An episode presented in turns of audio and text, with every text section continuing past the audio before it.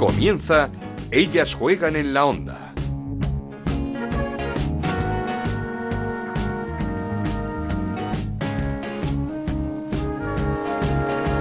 Hola, ¿qué tal? Bienvenidos a Ellas Juegan, este podcast de Onda Cero en el que hablamos de fútbol femenino. Nos podéis encontrar cada semana en ondacero.es y en nuestra cuenta de Twitter en arroba Ellas Juegan OCR. Volvemos tras una semana de parón con el Barça clasificado por tercer año consecutivo para las semifinales de la Champions tras eliminar al Manchester City. Su rival en semifinales será el PSG o el Lyon, que tienen que jugar aún el partido de vuelta el 18 de abril, con 0-1 para el Lyon en la ida, pero con 15 casos positivos en el actual campeón de Europa que veremos cómo llega o si puede jugar ese partido. Un Barça que tras el duro envite en Champions recibía al Levante, segundo clasificado en el Johan Cruyff, con público ya, y no defraudó a los suyos. Victoria 7-1, 12 puntos de ventaja sobre el Levante y tiene además el Barça tres partidos menos, muy cerca ya el conjunto azulgrana de levantar su segunda liga consecutiva. Victoria cómoda también del Real Madrid 0-4 ante un EDF Logroño que sigue en descenso. Las blancas se colocan a un punto del Levante en la lucha por la segunda plaza y aumentan la distancia con el Madrid Club de Fútbol Femenino que cayó en el duelo de revelaciones 2-4 ante el Granadilla de Tenerife. La sorpresa de la jornada la dio el Eibar que ganó 0-1 a la Real Sociedad con una gran malena en portería el Eibar que tras 10 jornadas sin ganar toma aire respecto al descenso, un descenso del que también se alejan el Athletic Club de Bilbao tras ganar 2-1 al Santa Teresa con doblete de Gisbert y el Sporting de Huelva que ganó 4-2 a, a, un desdibujado Sevilla. El Rayo Vallecano no pasó del empate ante el Valencia en un partido en el que el conjunto rayista se quejó y mucho del arbitraje que una semana más ha sido protagonista en algún que otro partido. Y empate también sin goles entre el Betis y el Español que deja al cuadro perico uno por encima del descenso y al Betis a uno de la salvación. Colista sigue siendo el Deport tras no poder jugar su partido ante el Atlético de Madrid por los cuatro positivos del conjunto rojo y blanco.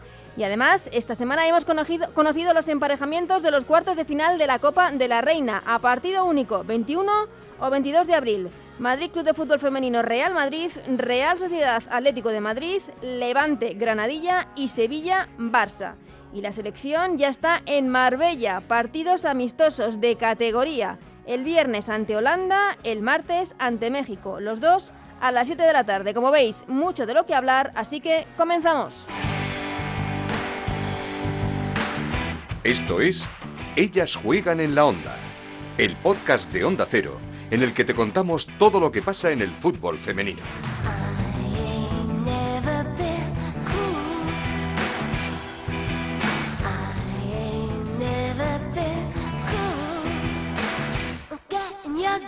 Y lo hacemos escuchando a los protagonistas de la semana, empezando por Sandra Paños, portera del Barça, fundamental en la clasificación de su equipo para las semifinales de la Champions. Pasó por el transistor de Onda Cero. Estamos muy contentas por, por el pase, pero nos habría gustado que el partido hubiese sido diferente. Veníamos con otra intención y sobre todo con ganar el partido, pero bueno, eh, hemos sabido sufrir. Eh, sí que es cierto que nos han metido en el minuto 20 y, el segundo gol suyo pues viene de, un penalti que yo sinceramente creo que no es, ¿no? Pero bueno, eh, hemos sabido sufrir, hay que llevarse eso, pero sabemos que, que, que en Champions puede pasar todo esto y, tenemos que seguir mejorando para la siguiente fase. No sabía ni dónde meterme, pero bueno, eh, por suerte es lo que te digo que hemos pasado y, y ese era el objetivo primario. Evidentemente también queríamos ganar, como te he dicho antes, pero bueno, eh, lo importante es que se generen ocasiones y ojalá eh, que se las haya guardado para el próximo eh, para la próxima fase. Bueno, a ver, al final es algo que que muchas veces por es lo que digo yo que estaría bien, ¿no? Que, que, que entrase, pero entendemos que depende a qué a qué estadios o en qué partidos, o sea, en qué campos juegues, eh, no hay posibilidad de instalar de instalar las pues, las camas, etcétera, ¿no? Pero bueno, eh, al final nosotros lo que queremos es dentro de del no tener ese, ese bar, digamos, que, que se hagan las cosas bien. Y evidentemente eh, creo que la, la árbitra estaba suficientemente cerca y la línea también como para saber que no era penalti. Pero bueno, al final eh, hay que seguir adelante, aceptar las, las decisiones que, que hacen los árbitros y las árbitras en este caso y, y seguir adelante. Ya, bueno, pero al final te da rabia porque mm. estás ahí que, que, que estás intentando que ganar el partido y que no te metan más goles porque si no las metes más en el partido y pasan este tipo de cosas, pues da un poco de rabia, ¿no? Pero bueno, eh, al final hemos sabido estar unidas y, y, sacarlo adelante y ya está. Bueno, a ver, sí que es cierto que, que no tengo la misma participación que tengo en Champions, ¿no? Pero bueno, eh, dentro de la participación que tengo intento estar lo más activa posible e intentando ayudar al equipo desde fuera, aunque sea dirigiendo, hablando, que no sé si se escucha, pero estoy todo el rato dirigiendo a las compañeras, intentando ayudarles y bueno, al final nosotras creo que donde, donde competimos es en el día a día por intentar ser mejores, tanto en campo como fuera, eh, con el trabajo de fuerza y creo que se está viendo reflejado, tanto en Liga como, como en Champions. Sí que es cierto que también tenemos un grupo bastante formado de, desde hace cinco años y eso se nota, ¿no? Cuando tienes un equipo que se conoce, que sabe jugar a lo mismo, pues evidentemente eso te ayuda ¿no? a que los resultados salgan lo mejor. No sé, al final estamos trabajando con objetivos y, creo que lo estamos cumpliendo. Evidentemente creo que hay que darle valor a todo lo que estamos consiguiendo porque tampoco es fácil. Queremos ganar la liga cuanto antes si se puede y, bueno, pues pelear por todo. A ver, hasta, sinceramente a estas alturas ya eh, te toque quien te toque, lo tienes que superar, ¿no? Por si, si quieres llegar a la final y, y evidentemente creo que no tenemos ningún favorito en este caso. O sea, quien venga, pues eh, nos pondremos eh, la ropa para trabajar y, intentaremos evidentemente pasar eh, a, la final. Sí, yo creo que es muy importante y más el ser conscientes de que en Champions ya lo decíamos previamente que sabíamos que venir aquí no iba a ser fácil y más en la siguiente ronda, ¿no? Que sabes que te vas, te vas a enfrentar a un PSG o a un Olympique de Lyon y, y estas no se andan con chiquitas entonces, eh, creo que es muy positivo el hecho de que, de que se nos pongan en un aprieto para seguir mejorando, para seguir aprendiendo, que eso es lo más importante, y, bueno, pues de cara a, todas las competiciones que, que no nos relajemos, ¿no? Yo creo que eso es lo más importante, que sigamos, que sigamos trabajando, eh, trabajando bien todos los partidos, eh, desgastándonos hasta hasta no poder más y creo que es la manera de, de poder seguir ganando y y pasando rondas. Decía Sandra Baños, PSG o Lyon, como os decíamos, hay 14 casos positivos en el Lyon a menos de 15 días para que se juegue ese partido de vuelta frente al PSG. Y como os decíamos, la selección ya está en Marbella para jugar esos dos partidos amistosos. Tenemos muchas ganas eh, de ver sobre todo el del próximo viernes ante Holanda a las 7 de la tarde. Holanda, actual campeona de Europa y subcampeona del mundo. Este es el seleccionador Jorge Vilda, preocupado por la situación que está viviendo Lola Gallardo en el Lyon. Y en cuanto a la situación de Lola, pues no es la mejor situación, es la verdad. Tanto ella como nosotros, pues no esperábamos lo que está sucediendo durante esta temporada. Es una jugadora del máximo nivel que puede jugar en su club o en cualquiera que, vaya de, titular, pero se ha esta situación. Entonces, eh, como bien dices tú también, su calidad está contrastada lo que ha hecho en su anterior club y lo, sobre todo lo que ha hecho con las selecciones, pues eh, ha sido muy bueno, por eso sigue viniendo. Sabemos que, aunque no esté jugando minutos de competición, eh, si tiene que salir, eh, su rendimiento va a ser bueno porque está preparada y porque tiene pues una personalidad especial para, para superar esas, esos momentos y lo que sí que pues esperamos es que en un futuro cambie esa situación porque va a ser mejor para ellas y para todos. Pues veremos qué pasa con Lola Gallardo, a la que es cierto que le deseamos lo mejor en, en, su equipo en el Lyon, pero esperemos que tenga muchos más minutos. Pero sin duda una de las noticias de la semana fue ese acuerdo entre el EDF Logroño y Dux eh, Gaming, empresa de eSports, para colaborar durante al menos las tres, las tres próximas temporadas de ese acuerdo, de sus consecuencias y de la complicada situación que está viviendo esta temporada el EDF. Queríamos hablar con su presidente, con Iván Antoñanzas, así que le saludamos saludamos ya. Iván, ¿qué tal? ¿Cómo estás? Hola, muy buenas tardes. Vaya año duro y complicado, ¿no? Sí, la verdad es que, bueno, ya sabíamos que por el tema esto de la pandemia, sobre todo, hmm. iba a ser un año difícil o diferente, pero bueno, luego se nos suma sobre todo el tema deportivo que no está siendo un año del todo bueno y bueno, sí que toca sufrir. Claro, pero, pero no sé si mm, tenéis alguna explicación, porque es cierto que, que la pandemia eh, pues, pues hacía que, que, todo se complicase aún más, pero eh, el proyecto este verano nacía como un proyecto muy ilusionante, con grandes fichajes, además con la clasificación del equipo para la final de la Copa de la Reina, todo nacía de otra forma.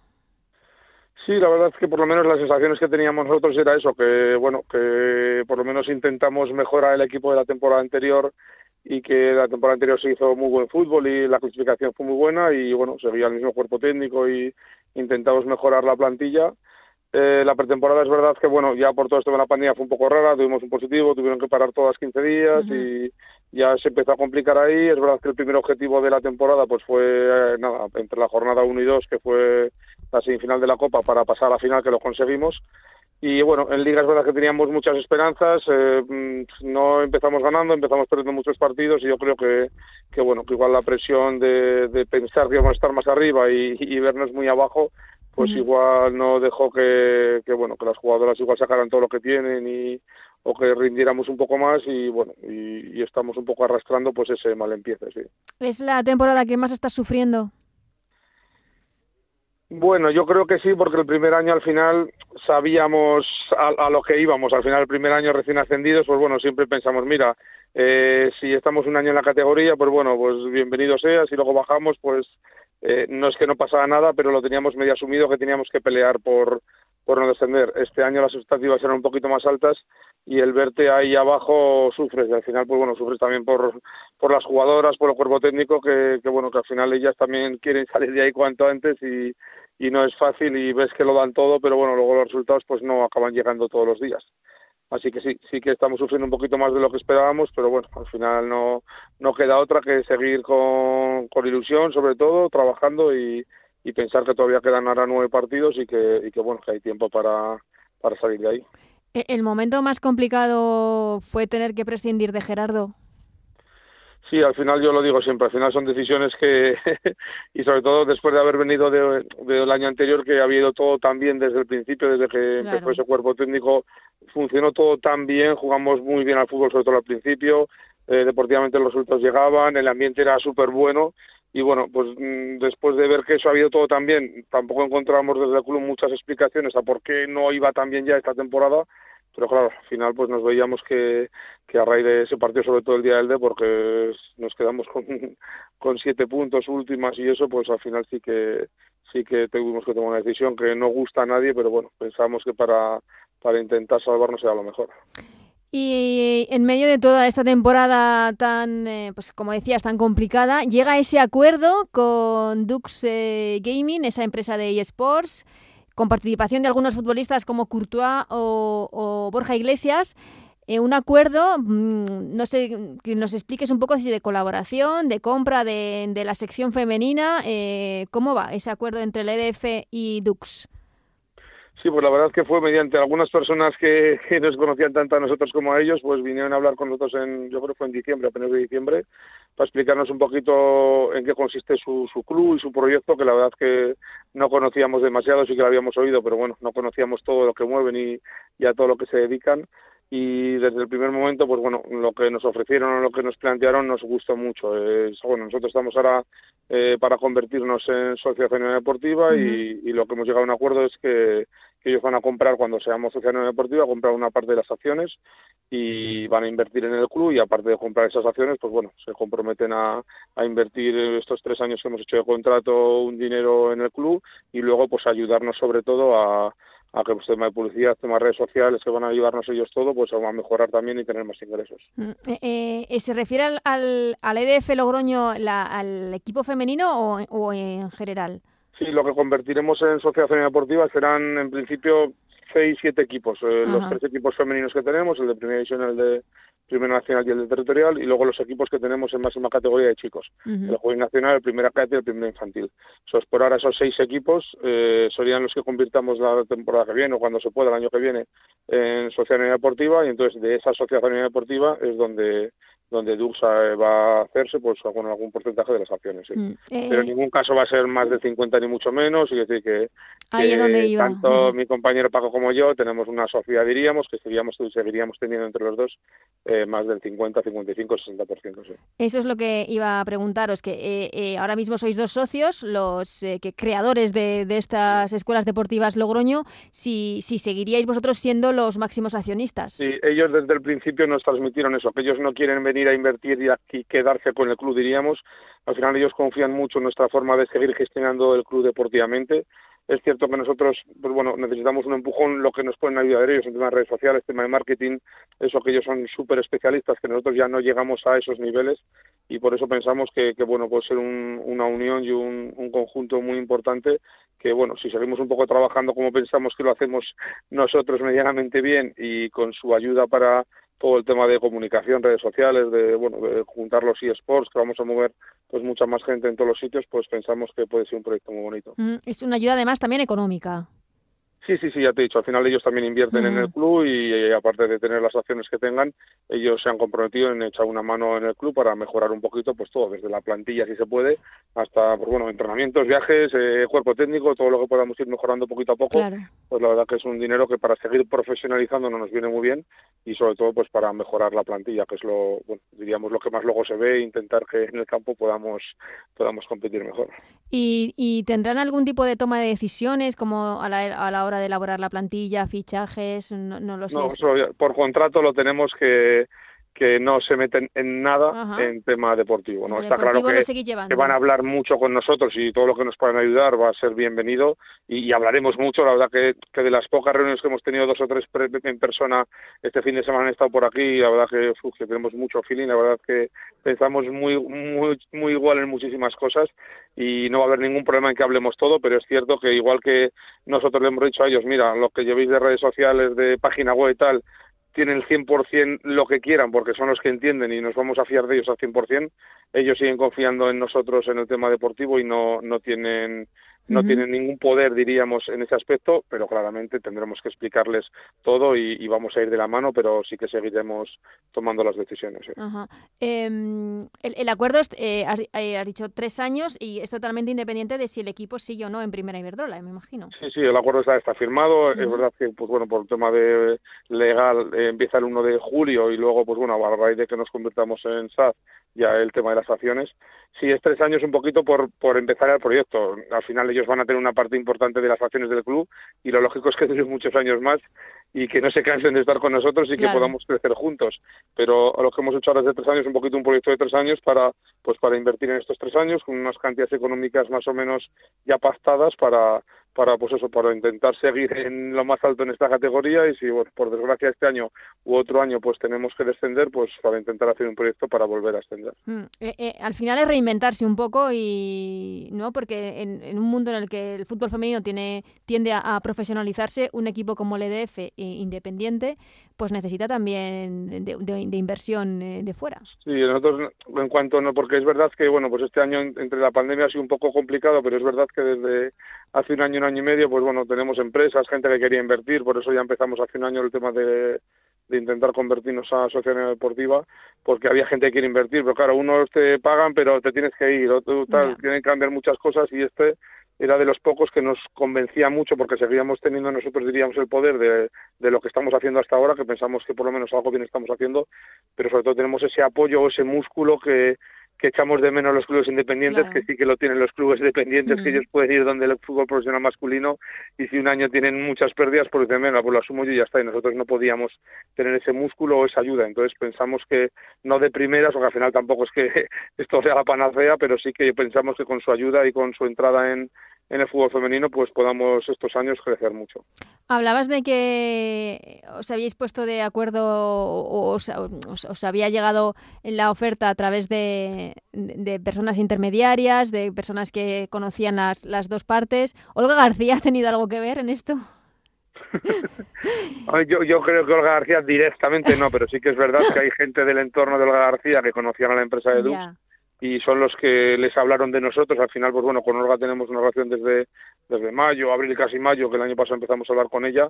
Y bueno, pues sí que es verdad que gente de su entorno, pues sí que les habló de nuestro club. Y, y es verdad que cuando vinieron a hablar desde el primer día los responsables de Dux, nos explicaron un poquito el proyecto que tenían, que al final, pues que bueno, también son unos chicos muy jóvenes, muy, muy emprendedores, llevan poco tiempo con su, con su proyecto y querían ya tener otra pata de todas las que tienen, aparte de los eSports y el fútbol que tienen masculino con el Dux Internacional de Madrid pues querían un equipo femenino y, es verdad que nos dijeron que querían alejarse un poquito de, de Madrid, Barcelona, todo eso, que preferían algún equipo independiente y bueno, la verdad que nos pusieron todo tan bien y tan bonito que, nos gustó mucho desde el principio. Y, y, ya que te tengo aquí, Iván, aprovecho, eh, ¿crees en ese proyecto de liga profesional para la próxima temporada? Sí, hombre, creo y quiero y tiene que ser. Ojalá no hay otra opción, ¿no? No, no, yo lo lo tengo súper claro. Al final somos de los clubes que, y eso que nosotros llevamos poco tiempo, pero yo justo nos ha tocado encima la mejor época. Yo creo que al final, pues bueno, los años infantiles sí que deben de ser peores, pero esto está creciendo muy rápido y, y para todos, tanto para los clubes como para las jugadoras sobre todo, pues es, es muy importante que el 1 de julio ya haya constituido una, una liga de fútbol profesional. Yo por lo que es verdad que hemos estado tres o cuatro meses un poco desinformados porque no sabíamos cómo iba la cosa desde diciembre que nos juntaron los clubes en el CSD, pero bueno, con la reunión que tuvimos la semana pasada y la información que nos está llegando, eh, pensamos que sí que hay que hacer todavía muchas cosas, pero que se harán y que a partir del 1 de julio ya empezará ya la liga profesional.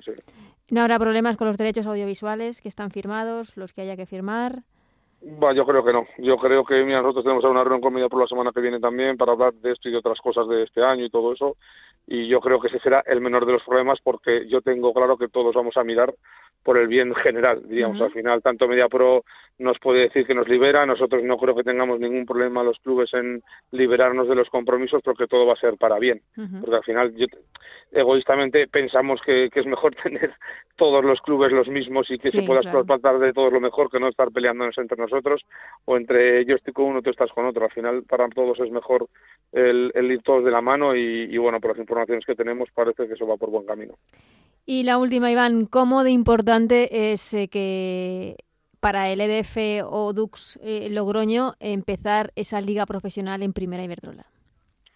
Mira, pues yo últimamente digo lo mismo. Es cierto que Dux desde el principio, fíjate que cuando hablaron la primera vez nosotros en diciembre fue justo la semana que nos pusimos colistas y que no era, era la peor semana, diríamos, del año y desde el primer momento nos dijeron que, que esto era un proyecto a largo plazo y que, que, no iba a depender de si íbamos mejor o íbamos peor. Está claro que ellos prefieren que estemos en primera división porque vamos a tener más repercusión y va a ser un poquito más fácil todo, pero que ellos no eran ninguna condición, diríamos. Deportivamente para nosotros, yo siempre lo he dicho últimamente, digo, el primer año, como te explicaba antes, si bajábamos, pues decíamos, mira, pues hemos estado un año en primera, ya lo hemos probado, pero ahora con las expectativas que hay del fútbol femenino, con la profesionalización del año que viene, eh, es verdad que es mucho más importante que antes el intentar mantenernos y bueno, y sí que sería un fracaso y una gran decepción el, el, descender, pero también es bueno que bueno, con el apoyo de Dux pensamos que va a ser menos difícil, porque fácil no va a ser nunca, menos difícil si estamos en reto en poder ascender que no si no tuviéramos su apoyo, que a ellos cuando sí que lo veíamos todo muy complicado. Pues eh, ojalá y que el EDF se quede una temporada más en esa primera Iberdrola en un año tan complicado. Eh, quedan nueve finales y, todo está muy apretado, la verdad. Es que está todo por decidir, no se puede saber aún nada porque, porque está, todo en, muy pocos puntos, eh, muy pocos equipos. Así que, Iván, muchísima suerte para estas últimas jornadas y enhorabuena por este acuerdo que tan beneficioso es para, para el club. Pues muchísimas gracias por acordaros de nosotros como siempre y bueno, esperemos poder seguir hablando de, todo esto la temporada que viene estando en primera.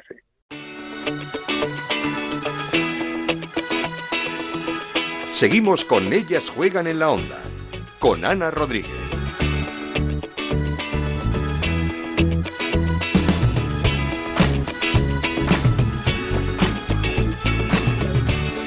Turno ya para charlar con una futbolista valiente, muy joven, que ha llegado al Valencia cedida por el Atlético de Madrid en busca de minutos. Una delantera de garra que no da un balón por perdido como demostró el pasado fin de semana en ese partido ante el Rayo Vallecano. Turno, como decía, para saludar ya a Anita Marcos. ¿Qué tal, Anita? ¿Cómo estás? Hola, muy buenas tardes, muy bien. ¿Tú qué tal? ¿Qué tal? Pues muy bien, con muchas ganas de hablar contigo porque la verdad es que ya llevábamos tiempo, lo queríamos hacer eh, el año pasado durante la pandemia, pero no pudimos, así que muy contentos por, por poder tenerte esta semana en, Ellas Juegan, en nuestro podcast y sobre todo para preguntarte, pues eso, ¿qué tal te va por, por Valencia en el, en el club? y en la ciudad y en tu nueva vida, vamos. La verdad que, que muy bien, bueno, muy diferente a lo que era lo que era Escocia, ya sabes, otra, otra ciudad, otro tiempo, otro clima, eh, gente de tu cultura y de tu país, pues al final todo muy diferente, eh, realmente la ciudad muy bonita, el equipo, la verdad que, que muy bien, muy contenta, la gente muy joven y es un sitio en el cual se puede aprender mucho y pues ahí estamos, aprendiendo y disfrutando sobre todo. Es lo que te iba a preguntar, un equipo tan joven, eh, ¿lo crees que es, que es un, es, es un eh, buen eh, trampolín? ¿Es un buen equipo para, para aprender, para que te aporten cosas, para que te ayude a seguir creciendo como futbolista? Sí, por supuesto, por supuesto, al final es gente muy jovencita de la cual puedes aprender muchas cosas y, y sobre todo crecer al final eso es lo más importante ahora mismo, poder aprender de, gente, gente jovencita como yo también y de gente también, tenemos a gente más veterana y bueno, al final son, son experiencias que, que vives con nueva gente y eso te hace, te hace crecer mucho tanto personalmente como futbolísticamente. Mm, ¿Qué tal con el entrenador, con José Vargas? Bien, la verdad que muy bien, es un, es un tío encantador. Eh, eh, cuando te proponen, eh, te llega esa propuesta de salir cedida a un club como el Valencia, ¿te lo piensas? No, claro que no, al final es un club muy grande en el cual yo pensé que podía aprender muchísimas cosas, sobre todo pues lo que te he dicho antes, gente muy jovencita y, y eso yo pensé y, dije, wow, es una, una muy bonita oportunidad para volver otra vez a España y poder disfrutar de nuevo. ¿Sabes? Eh, ¿Tu, tu, objetivo era volver a España? Bueno, al final mi objetivo es disfrutar, ¿sabes? Y, bueno, obviamente en España, pues al ser tu país, gente de tu misma cultura, la familia cerca, pues al final todo suma, ¿sabes? Pero bueno, nunca nunca se sabe dónde puedes estar, ni mucho menos. eh, ¿Qué le puede aportar, eh, por otra parte, Anita Marcos a, a este Valencia, este proyecto del Valencia, que es un proyecto sobre todo de futuro? Sí, pues bueno, yo personalmente creo que mucha ambición. Al final soy una jugadora que, que siempre quiere más y eso es súper importante para un deportista. Y para mí personalmente soy una persona que no se conforma y que, que le gusta trabajar, le gusta seguir creciendo y sobre todo seguir aprendiendo. Y eso yo creo que es un punto importante para, mm. para una persona joven que, que quiere seguir creciendo. Mm, e, esa ambición y ese no conformarte se vio mm, la semana pasada, este fin de semana, en el partido contra el Rayo Vallecano. Sí, bueno, al final el, el volver a tener la oportunidad pues pues de jugar, de sumar más minutos, eh, para mí era pues un premio al trabajo que llevaba haciendo y bueno, pues quise disfrutarlo y aprovecharlo al máximo y pues me dejé todo en el campo y bueno, al final siempre siempre intento dar lo máximo de mí y, esta semana pues no conseguimos llevar, llevarnos los tres puntos, una pena, pero pero bueno, nosotras a seguir trabajando. Pero por poquito y eso que el partido empezó muy mal. Sí, la verdad que fue un partido porque el Rayo es un equipo que, que te compite muy bien y sabíamos que iba a ser un partido muy complicado y empezamos la primera parte, nos metieron el gol muy rápido y bueno, al final también eso te descoloca y la segunda parte salimos a morder, sabíamos que teníamos que, que intentar sacar los tres puntos como fuera y bueno al final logramos logramos uno estuvo a punto de ser los tres puntos pero bueno ahora toca seguir trabajando y pensando en el próximo partido. Ese gen competitivo que tienes de como dices de dejarte todo en el campo es, es lo que mejor te define como como futbolista o agradeces más otro tipo de, de cualidades sí bueno yo creo que al final eso porque el trabajo siempre está ahí y eso es una cosa que no se negocia y mucho menos en, un deporte como el fútbol y ahora está creciendo todo y hay gente cada vez más buena entonces al final yo creo que el trabajo es innegociable y personalmente yo creo que sí que puede ser mi como decirte mi característica sabes o una delantera también pues eso, ambiciosa y con mucha garra. ¿Y esta delantera ambiciosa y con mucha garra, quién ha tenido como referentes para, para haber salido así? Pues mira, eh, realmente, bueno, cuando yo era joven, el fútbol femenino todavía no, no estaba como ahora, que ahora las niñas pequeñas tienen la suerte de poder verlo en la tele y poder ir a los estadios. De, yo de pequeña, pues bueno, tuve la suerte de, de poder jugar con cuando estaba en el Atleti, eh, con jugadoras como Jennifer Hermoso, Silvia Meseguer, a San Pedro y al final son jugadoras de las no está mal. Te llevas, esa garra, esa ambición y, y bueno, por supuesto que, que son gente a la cual sigues, pero pero bueno, esa, eso fueron a lo mejor unos de mis bonitos referentes, no fueron referentes de tan joven porque yo ya tenía ahí pues eso, 15 años, 16 pero bueno, al final te quedas con muchas cosas buenas y muchos aprendizajes. Es que claro, eh, empezaste tan, tan joven, porque dices, no, ahí tenía 15 años. Claro. ¿Cómo? Porque empezaste nada. Con... Sí, con cinco años, cinco o seis añitos empecé. Y claro, yo jugaba con chicos de joven hasta, pues hasta no sé qué edades ya, la que no se puede jugar ya. Mm, mixto. Y que me fui, pues yo creo que, si no recuerdo mal, los 13, 14 añitos que me fui al Pozuelo. Y, y de ahí estuve en el Pozuelo, estuve luego en el, en el Torrelodones y ya de ahí fui, fui al Atleti. y, no siempre de delantera, ¿no? Bueno, yo empecé, de portera. Estuve empezando Eso no sonaba. Sí, y dije, uff, esto, esto no es lo mío de portera. Yo, yo necesitaba acción y, y nada, pues al final, mira, de delantera y, y me encanta, encantada de la vida. No, no, la mejor decisión. Sí, sin duda, ¿eh?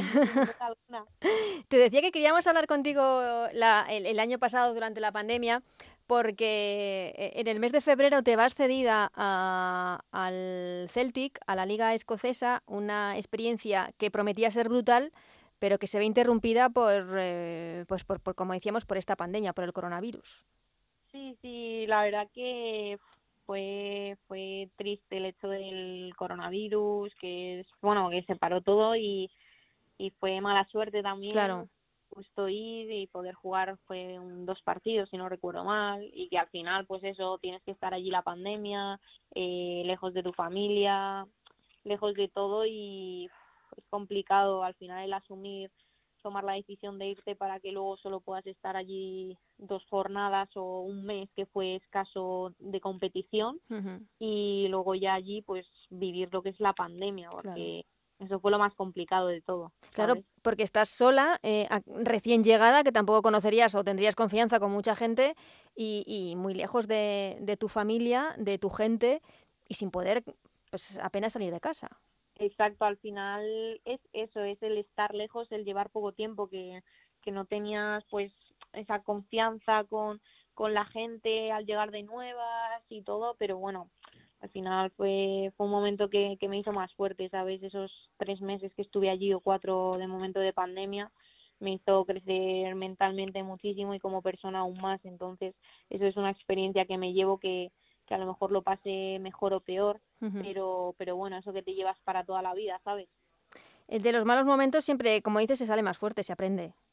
Totalmente, totalmente. Y, y bueno, eh, ahora mismo lo miro hacia atrás y digo, bueno, eh, lo viviría otra vez, ¿sabes? Pero en ese momento piensas, uff, que es duro, ¿sabes? Claro, es que, fueron, que, no, que no son dos semanas, es que son tres meses. Exacto, y al final tres meses de estar sin gente, sin tu gente, y ya no, y ya lejos en una situación tan tan dura como fue la pandemia, el estar lejos de tu familia, no saber, obviamente hablaba con ellos, pero a lo mejor si pasaba alguna cosa mal, pues por no preocuparme o lo que fuera, a lo mejor no te contaban el 100% de las de las cosas, ¿sabes? Pero siempre queda ese de estoy lejos y si pasa algo y si no sé qué. Claro. Pero bueno, ya el pasado pisado, como, como dicen. Claro, pasado, pasado está. Y tuviste una segunda oportunidad en el Celtic, que, no sé cómo la viviste, si la aprovechaste y, y si te dio tiempo a conocer esa liga escocesa. Sí, bueno, al final llegué allí en septiembre y no sé si fueron siete partidos, ocho partidos, eh, si no recuerdo mal, y ya luego fue cuando volví otra vez porque allí también se canceló la liga y acaban de empezar este fin de semana otra vez la competición allí, entonces han estado por el tema de la pandemia mucho tiempo parado también y ha sido muy triste que, que no se pueda jugar ni no se pueda allí también, porque al final es un sitio en el cual eh, pues competir contra gente buena, buenos equipos y, bueno, es una pena. Mm, eh, ¿Qué tal la, la Liga Escocesa? ¿Cómo, cómo la has vivido en, en estos eh, poquitos partidos que hayas eh, podido jugar, en estas semanas, meses que hayas podido entrenar? Pues bueno, la verdad que, que es un, un, país diferente, una liga completamente diferente, sobre todo el perfil de las jugadoras. Al final son jugadoras más físicas que técnicas una liga muy física y bueno, al final todo es adaptarse, ¿sabes? Al final venir de la liga española y adaptarte allí cuesta, pero al final te acabas adaptando y, y bueno, eh, vas aprendiendo cosas que te pueden servir, eh, ya sea para unas cosas o para otras, porque al final son experiencias que te llevas, sobre todo el eso es lo más importante que me he llevado, esas experiencias de saber diferenciar cada situación, cada momento y, claro, pues eso ya me lo quedo para mí. No, no, desde luego. Y, y a la vuelta eh, vuelves otra vez al Atlético de Madrid. ¿Confiabas en que podías quedarte en el equipo, e, en, en que quizá era el momento de, de quedarte en el conjunto rojiblanco? ¿Cuando? ¿En, en verano? No, en, eh, en, en, invierno.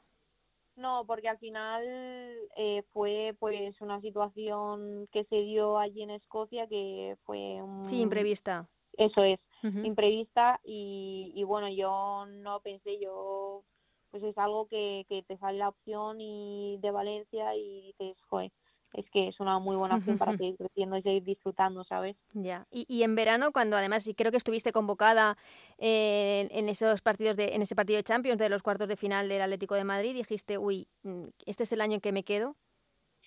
Pues bueno, al final eso es lo último que piensas porque yo lo único que pensaba era en disfrutar, en volver a estar en España, en, ¿sabes? Volver a estar con mis compañeras y amigas que tenía, bueno, que tengo en el Atleti, entonces al final en eso es lo último que piensas. Yo pensé en disfrutar, en sobre todo aprender al máximo porque era una competición muy bonita la Champions y tener la oportunidad de haber jugado también unos minutos en ese partido pues para mí fue muy importante. Y fuera de haberme quedado o no haberme quedado pues es lo que te digo son experiencias que te llevas eh, para siempre esos recuerdos bonitos. Y, y bueno ya después pues Dios dirá sabes al final nunca se sabe lo que puede pasar, aunque vaya todo bien, vaya todo mal, nunca se sabe y hay que estar siempre a la espera de, de lo peor y de lo mejor, por supuesto. Claro. Eh, ¿Y cómo estás viendo al, al Atlético de Madrid? Porque la temporada está siendo muy, muy, muy complicada. Bueno, al final lo que tú dices, está siendo una temporada complicada, tanto para por el tema del COVID, han tenido muchos casos de COVID. Sí, lesiones al principio importantes también, sí. Tanto como los resultados que a lo mejor no, no están acompañando, pero realmente el Atlético de Madrid tiene un muy buen equipo para estar ahí arriba y, y bueno, aún queda, aún queda mucha liga, no está todo, todo dicho. O sea que... ¿Tu sueño sigue siendo jugar en Atlético de Madrid? Sí, bueno, al final yo actualmente solo pienso en vivir el momento. Al final es que encima con el tema de la pandemia y todo, nunca sabes lo que puede pasar y es cuando más aprendes a, vivir el momento, a... No hacer planes. Exacto, no hacer planes a futuro porque al final eh, la ilusión está ahí siempre, pero nunca sabes lo que puede pasar eh, ni nada. Entonces, al final, más allá de eso, es disfrutar, seguir aprendiendo y que llegue lo que tenga que, que llegar. Mm, porque ¿hasta cuándo tienes contrato? Me queda un año más. Un año más de, de contrato. Sí. Uh -huh. eh, bueno, lo bueno es que este entrenador te conoce. Sí, José. Yo estuve con él mi primer año. ¿Sí? De hecho, fue el entrenador que me subió al primer equipo y yo aprendí muchísimo con él. Es un, un tío que sabe mucho y, y la verdad que, que en, en, lo suyo es de los mejores. Uh -huh. Y aquí, le deseamos una pronta recuperación porque fue uno de los casos de coronavirus del equipo rojiblanco y esperemos que, que, esté, que esté bien, que se haya recuperado y que pronto pueda estar dirigiendo al equipo.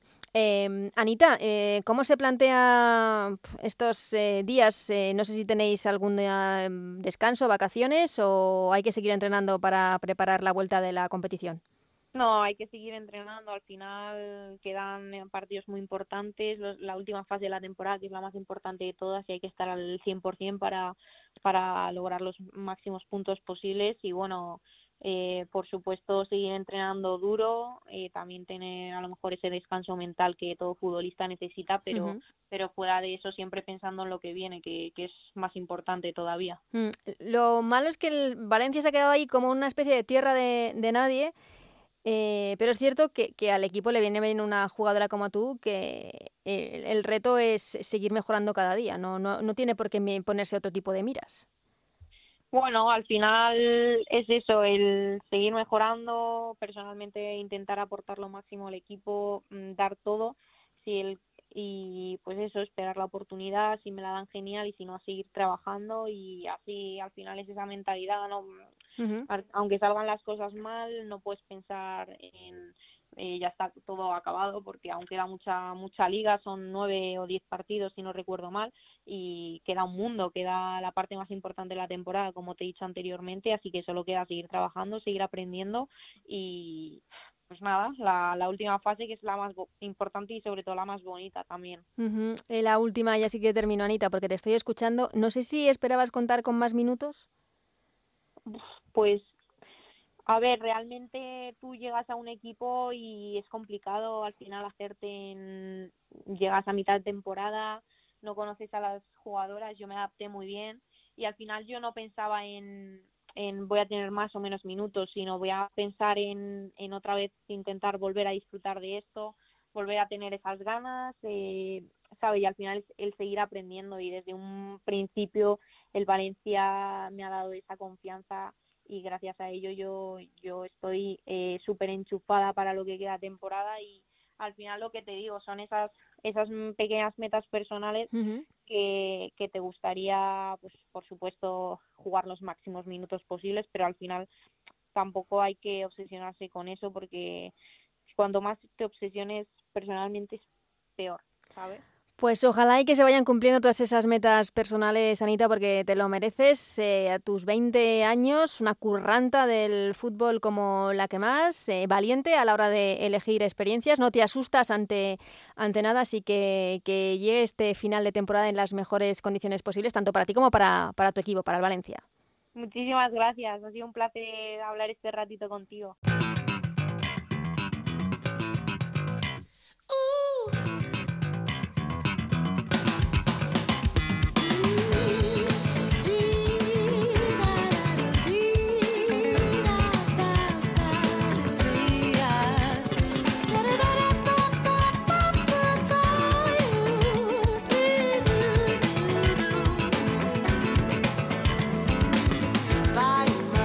Pues ya sabéis que cuando suena esta música es eh, porque ya está esperando nuestra llamada nuestra compañera Chantal Reyes para analizar todo lo que ha dado de sí esta jornada de primera Iberdrola. Así que vamos eh, con ello. Chantal, ¿qué tal?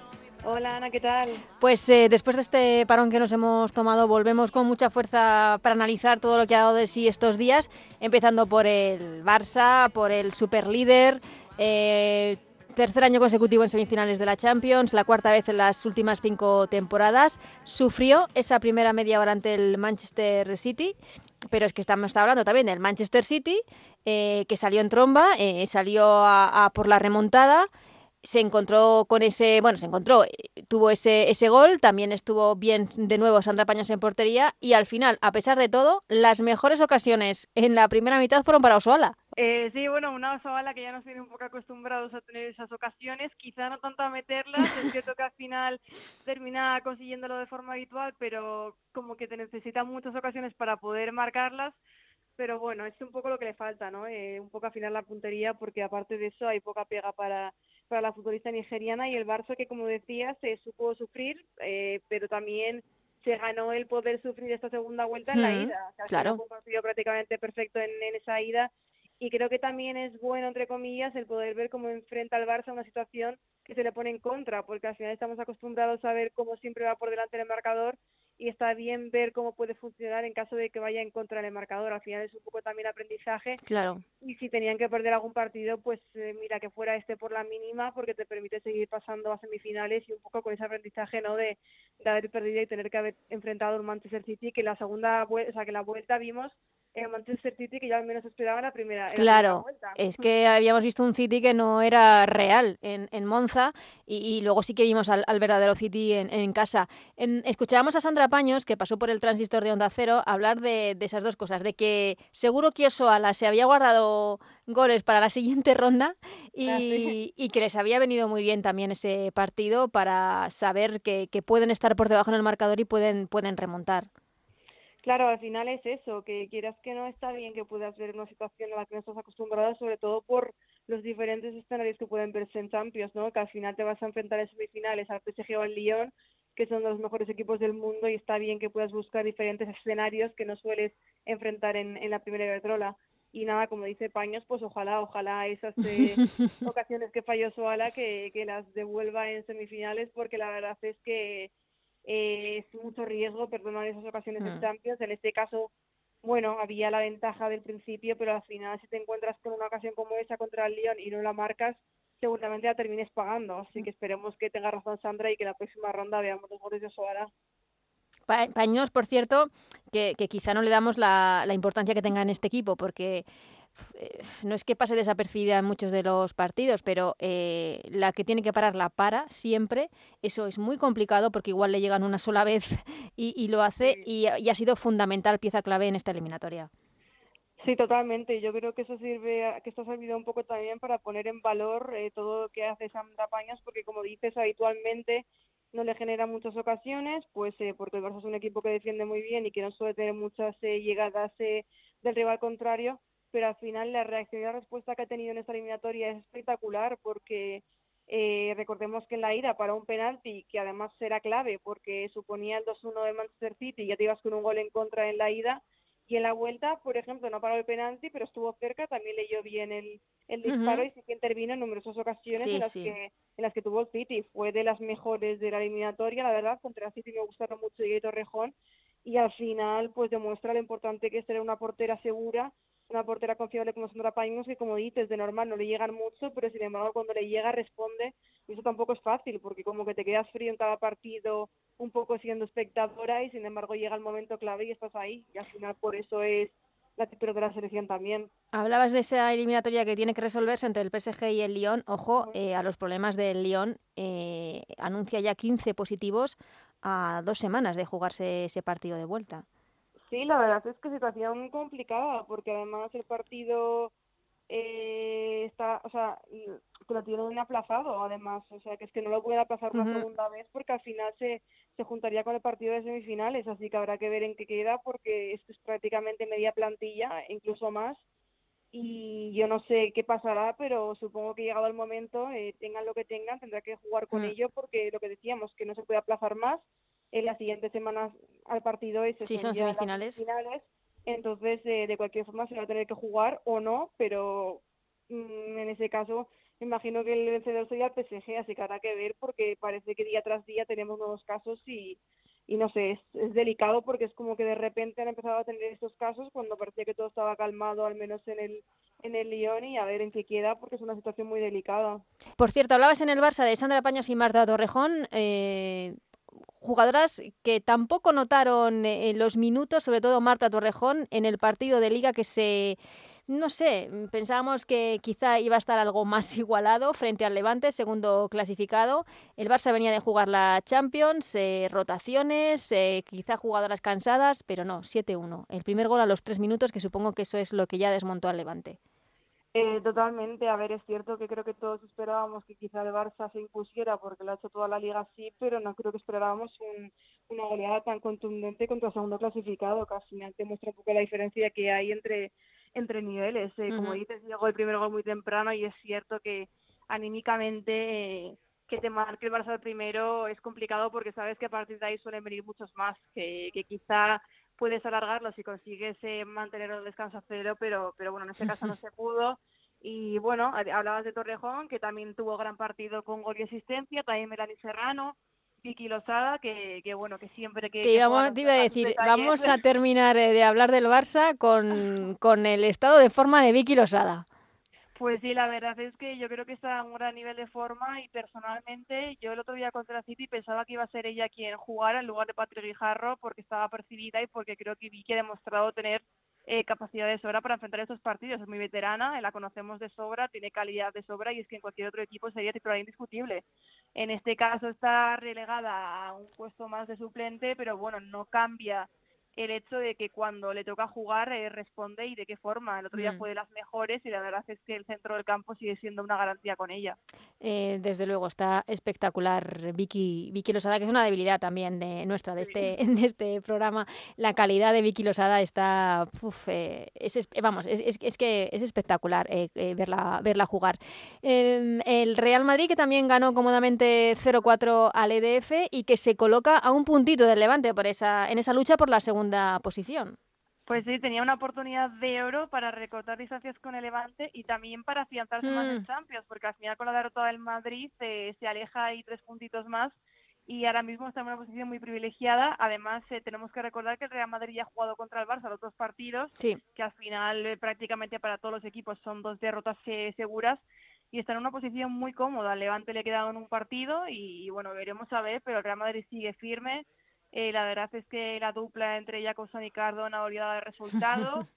Y, nada, ¿qué vamos a decir? Un Real Madrid que creo que nos ha sorprendido a todos para bien esta temporada y que está mucho más alto de lo que podíamos esperar en un inicio. Golazo de Teria Belleira que, que quizá pensábamos que iba a tener más minutos, pero es que el centro del campo del Real Madrid está muy caro también.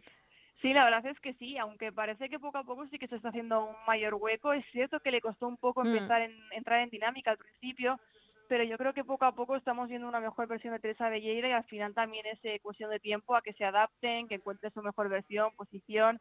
Pero sí, como dices, el centro del campo está disputado, parece que Maite Oroz es la pieza indiscutible y bueno, luego vamos viendo pues a Teresa, a Katsi, a Taisa y diferentes futbolistas que van bajando un poco de posición, pero pero bueno, parece que Maite Oroz de momento es la pieza principal. Mm.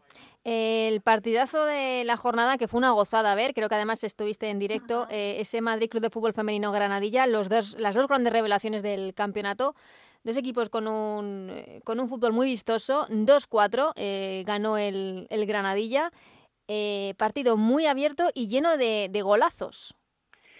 Sí, sí, sí, es que la mitad de los goles fueron eh, nominados, yo creo, para, para goles de la jornada. O sea, yo creo que todo el mundo se ha quedado con el de Amanda Stisi, pero es que hay uno de Martín Prieto y otro de Claire Pleuler que también son espectaculares y, como decías, partido muy abierto porque además empezó dominando el Granadilla, pero marcó el Madrid y empató al borde del descanso el Granadilla, que nada más empezar la segunda parte volvió a marcar y a partir de ahí se vinieron arriba, pero es que con el cuando el Madrid marcó el, el 2-3 eh, la verdad es que intentaron empatar de, por todas las maneras. Eh, el público estaba muy volcado, fue fue una sensación muy bonita porque al final es lo que echamos de menos, ¿no? El público en el campo y se notaba que, que, el Madrid se venía arriba con, con esos ánimos y cerca estuvo de empatar, no lo consiguió, pero incluso con el 2-4 siguieron buscando el gol y la verdad es que eh, fue un partido súper emocionante y pudimos ver el debut de, de nuevo fichaje de Madrid, de, de que dejó buenos minutos y también peleaba mucho el balón y habrá que ver que, que deja la, brasileña. Sí, a ver eh, qué puede aportar en estas últimas jornadas del campeonato, pero como digo, dos auténticos eh, equipos revelación esa temporada. Enhorabuena tanto a Madrid Club de Fútbol Femenino como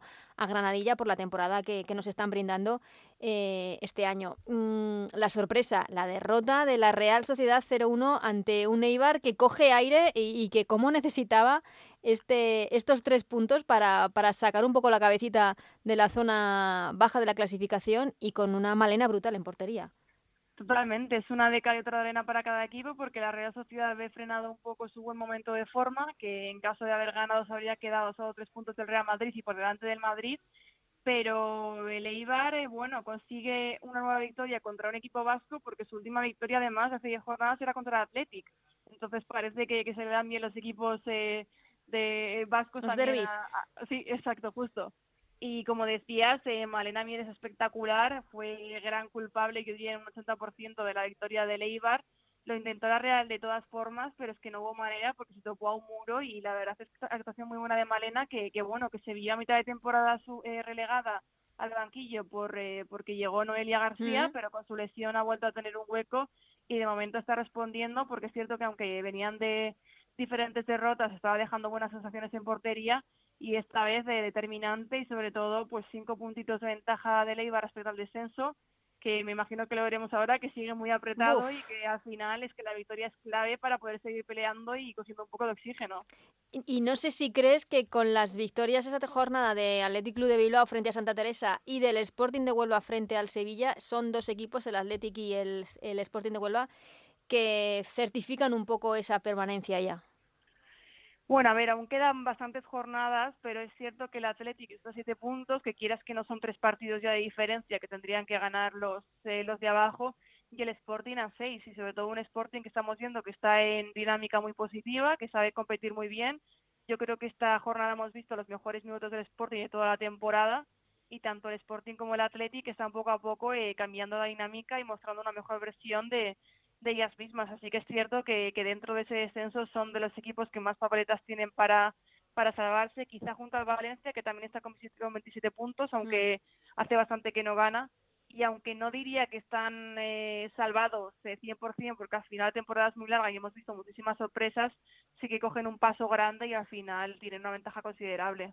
Eh, el, el, equipo que, que le va a tocar luchar hasta el final, como siempre es el Rayo, que comenzó ganando 3-0 al, al, Valencia y estuvo a punto de, perder el partido, pero es que al Rayo creo que también las circunstancias le, le, están perjudicando mucho con esa sanción de, de su capitana, de, de Cristina, eh, la lesión de Ana Teresa, Ana de Teresa. Eh, son muchas circunstancias que, que el equipo está, que está notando. Claro, al final, si eres un equipo que en cierta forma está limitado por las circunstancias y además te encuentras con diferentes eh, hándicaps, como decías, como la lesión de Ana de Teresa, que estaba siendo la mejor y prácticamente la referencia ofensiva, la capitana, que se nota tanto su presencia como, como lo que aporta en el campo, pues te encuentras con la situación delicada y más en un partido en el que ganabas 3-0, que, que te lo terminan empatando eh, de este partido no hubo televisión, no sabemos nada. Yo he leído a gente enfadada del Rayo hablando de bastante polémica arbitral, así que también habría que ver eso. Es que es otra jornada en la que hay que hablar mm, de, de pues, de, fallos importantes. En partidos que no se han visto y que no podemos saber, pero es cierto que hay quejas importantes del Rayo Vallecano, pero luego también hay un penalti muy dudoso de, en, el Sporting de Huelva-Sevilla. Eh, esa tarjeta amarilla a Patrick Jarro en el partido ante el Levante. No sé, mm, eh, la actuación arbitral que por momentos deja, deja bastante que desear. Y es que además eh, deja que desear y condiciona mucho a los equipos, mm. porque al final, en el caso del Rayo, puede suponer la diferencia entre quedarte a cinco puntos de la permanencia y solo a tres. También le ha pasado al Logroño, por ejemplo, en la jornada anterior contra Levante. Al final son muchas decisiones que, que vale, es cierto que si eres el Barça, aunque obviamente a nadie le gusta que le saquen una tarjeta por una falta que prácticamente cometen sobre ella, pues es cierto que quizá pasa un poco más desapercibido porque es un equipo que, que sabes que lo gana todo y que no le va a afectar, pero al final hay equipos que están peleando por por el descenso que, que pueden ser eh, que puede repercutir eh, de forma directa en, en ello. Mm, eh, es cierto que bueno que desde aquí siempre se ha dicho que, evidentemente es muy difícil arbitrar, pero que deben arbitrar los y las mejores eh, para cada categoría. Eh, y voy terminando, la oportunidad perdida tanto del español como del Betis es empate a cero, que mm, deja por lo menos al español un punto por encima del descenso, al Betis a un punto de la salvación, pero yo creo que mucho miedo en los dos equipos a perder ese partido. Eh, sí, la verdad es que sí. Yo es cierto que esperaba un poco más eh, de ese partido. Me pareció muy descafeinado, la verdad, sobre todo teniendo en cuenta que, que buscaban un triunfo para salir del descenso en el caso del Betis. Eh, como dices, parecía que ambos equipos tenían miedo. Yo creo que el Betis lo intentó más, aunque no generó demasiado peligro, pero el español sí que parecía desde el principio conformarse con el empate. Lo intentó en alguna ocasión aislada, pero no sé, no parecía tampoco que, que fueran demasiado por el partido y la verdad es que fue un partido que dejó muchas carencias por parte de ambos equipos.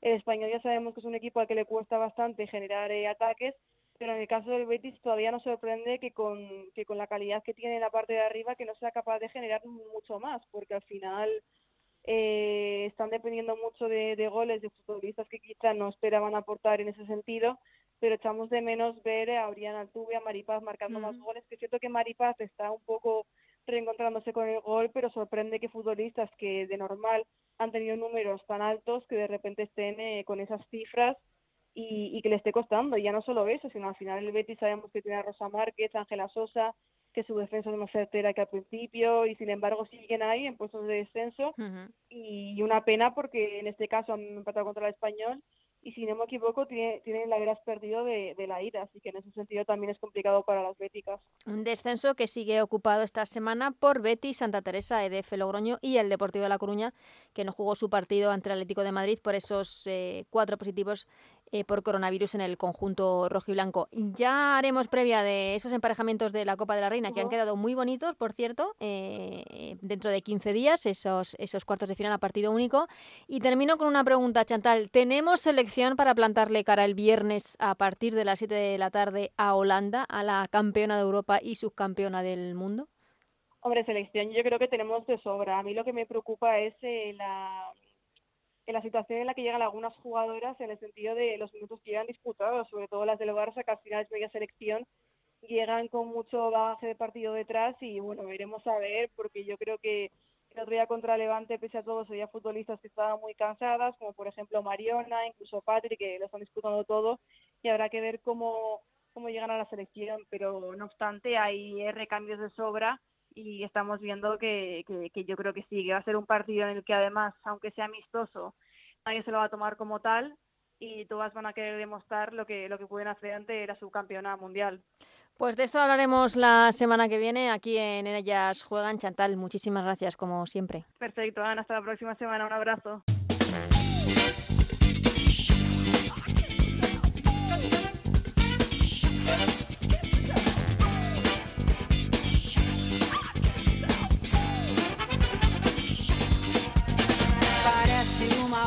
Pues hasta aquí el Ellas Juegan de esta semana. Muchísimas gracias a Nacho Arias en los mandos técnicos. Os recordamos que no tenemos liga este fin de semana. El protagonismo es para la selección, que está concentrada en Marbella. Tenemos dos amistosos en los próximos días, los dos a las 7 de la tarde en Marbella. El primero el viernes ante Holanda, actual eh, campeona de Europa y subcampeona del mundo. Y el próximo martes ante México dos amistosos de categoría para la selección. De todo ello hablaremos la semana que viene aquí en Ellas Juegan. Hasta entonces, que seáis muy felices. Adiós.